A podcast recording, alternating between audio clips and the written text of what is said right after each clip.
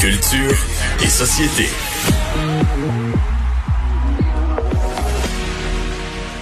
Bonjour Anaïs. Allô Mario. Alors, à ce temps-ci de l'année, tu nous parles de la grande guignolée.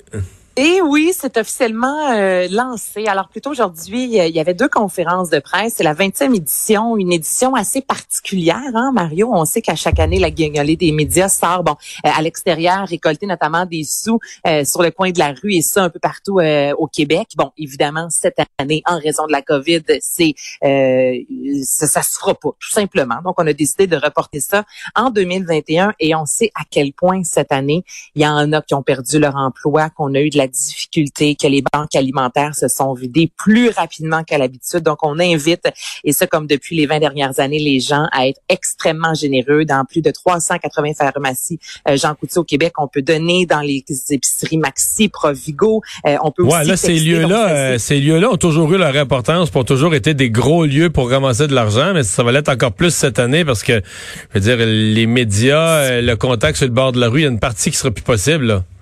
Ben exactement, il y en aura les, les établissements, ouais, c'est ça, les établissements ouverts, pharmacies, épiceries, etc., qui vont ramasser des, ça va être ça la guignolée là. Ben c'est ça, puis c'est pas mal là qu'on est supposé d'aller. On n'est pas supposé vraiment d'aller ailleurs. Hein. Donc si on veut donner, c'est là où on peut aussi texter le mot Noël au 20 2 2 2 évidemment c'est des denrées non périssables, des produits d'hygiène personnelle ou de l'argent. Et pour la 20e édition, on a fait appel à 20 porte-parole. Et j'ai jasé tout d'abord avec Isabelle Rasco aujourd'hui qui nous parle cette année. Je pense que si la pandémie nous a appris quelque chose, c'est qu'on a un travail de Alors là, on a perdu Anaïs. Pour euh, se sortir de la chenoute. Euh, pas qu'est-ce qu'on euh, entend. J'écoutais euh, un, un bénévole de Moisson Montréal qui nous expliquait que c'est Montréal, de façon générale, c'est la ville au Canada où il y a le plus grand besoin de banque alimentaire. Et cette année, on a augmenté les besoins de 35 Fait que cette année en particulier, euh, on a un travail à faire. Si vous avez travaillé dans l'année, si vous avez eu un revenu quelconque, euh, il faut absolument qu'on redonne. Et ça, après ça, ça va dépendre. le montant dépend de ce que tu es capable de donner. Mais si on est capable de mettre un budget de Noël pour acheter des cadeaux, ben peut-être qu'on peut faire un budget aussi à l'intérieur de, de, notre budget de Noël pour justement redonner. Il y a plusieurs façons de le faire. Puis si c'est pas en denrées, si c'est pas en don euh, d'argent, c'est peut-être en temps aussi en tant que bénévole, parce qu'il y a aussi eu une pénurie de bénévoles. A beaucoup ont 70 ans et plus, devaient rester à la maison. Donc, ça peut être une activité familiale aussi à faire.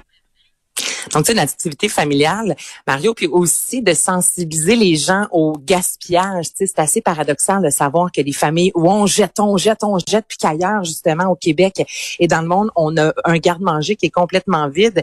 Et Geneviève Evrel, qui est aussi Miss Sushi à la maison, qui est aussi une des ambassadrices, porte-parole, m'a raconté justement une anecdote tellement simple, mais qui s'est produit chez elle hier et que fait, me disait, ben mon Dieu, moi aussi avec Albert, je vais vraiment tenter de lui inculquer ça le plus rapidement possible. Et plus on est sensibilisé, évidemment, plus on peut soit être généreux ou du moins faire attention à notre consommation. Donc, on l'écoute comme moi, finalement. Puis hier, il a comme, il, voulait juste être gentil puis, puis aller porter son assiette dans le lavabo il y a quatre ans, tu sais, puis il a jeté le contenu de son assiette, mais il restait vraiment beaucoup de choses qu'on aurait juste pu rapper puis mettre dans le frigo, tu sais. Puis là, j'ai réalisé ça puis j'ai dit, hey, mon amour, pour vrai, j'ai dit, t'as acheté des gros morceaux de fromage, tu sais. Puis là, il, il me regardait, tu sais, puis il comprenait pas parce que lui, il s'est dit, je pense, je pensais que c'était plus bon, vu que ça avait traîné sur la table du salon, mettons.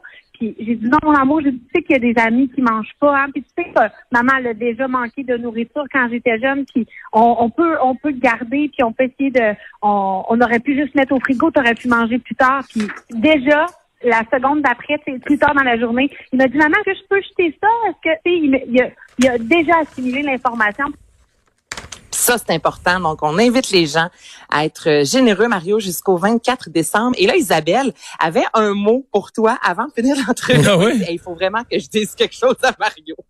Malheureusement, son équipe de football a perdu hier. La mienne, les Chiefs, a gagné encore son match hier. Fait que j'ai beaucoup de pitié pour Mario. Oui, elle a raison. Je prends bien sa pitié parce que pas parce qu'ils ont perdu hier, parce qu'ils sont une des trois pires équipes de la ligue puis ils perdent toutes les semaines. perdre hier, c'est pas grave. Perdre tout le temps puis dans la honte, ça c'est pire. Puis être sûr de perdre les quatre prochaines. être sûr de perdre les quatre prochaines parce qu'en plus là on rencontre des bonnes équipes, ça c'est rough aussi. Bon, euh, l'album signé par John Lennon et Mark Chapman qui va être mis aux enchères, il me semble que ça va euh, ça va monter ça.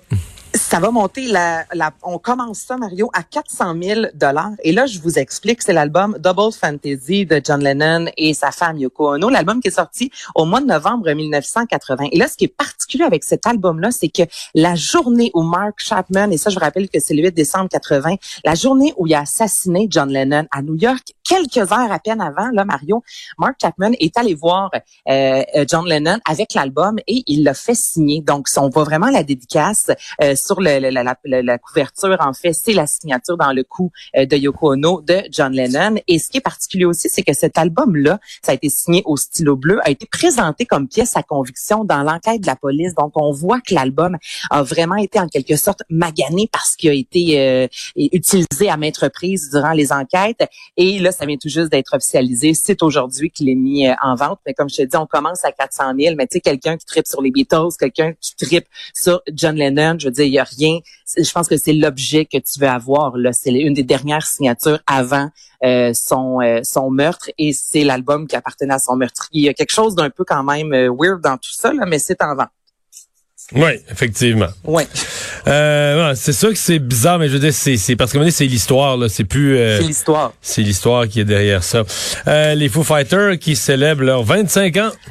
25 ans. Et pour ce faire, ils ont décidé aujourd'hui de présenter à leurs fans une vidéo rétrospective qui est baptisée Time Like Those, un beau clin d'œil euh, à leur grand succès Time Like These. Ça dure 26 minutes et c'est du Foo Fighters dans le sens que les gars sont habillés Mario, chemise carottée, une petite bière, du popcorn dans une genre, je vous dirais, de salle de cinéma. Et pendant 26 minutes, on leur propose plein de photos qui vraiment là de, de, moments importants euh, de leur carrière des 25 dernières années. Donc les gars entre eux euh, se taquinent autant sur des fois une prise de poids, la coupe de cheveux. Euh, une fois, exemple, un qui est un peu trop sous, c'est du Foo Fighters, comme je te dis. Donc, ils mangent pas leurs mots et pendant 26 minutes, les gars revivent en gros leurs 25 ans euh, de carrière. Il y a Dave Grohl, évidemment, qui en fait partie. Je vais te faire entendre un court extrait.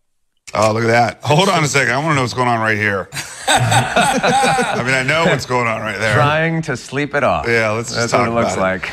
I'll have a Bloody Mary. so what era is this? Is what? I think this one? is like on the way to Iceland. Or, I think it was on that, tour. Euro tour. Remember we had the crew and everyone was on one plane together. Donc c'est juste comme ça une conversation. Là tu vois la photo qu'on voit, c'est les gars qui sont euh, en avion. Il y en a quelques-uns qui dorment, d'autres qui sirotent un petit verre. Et c'est vraiment, euh, tu sais, c'est un beau trip. Si vous aimez cette formation là, c'est une des vidéos vraiment qui est à euh, qui, qui, est à regarder. Ça se fait, vous pouvez aussi la trouver sur euh, la page YouTube entre autres de Foo Fighters. Merci beaucoup, Anaïs. Bienvenue. Bye bye.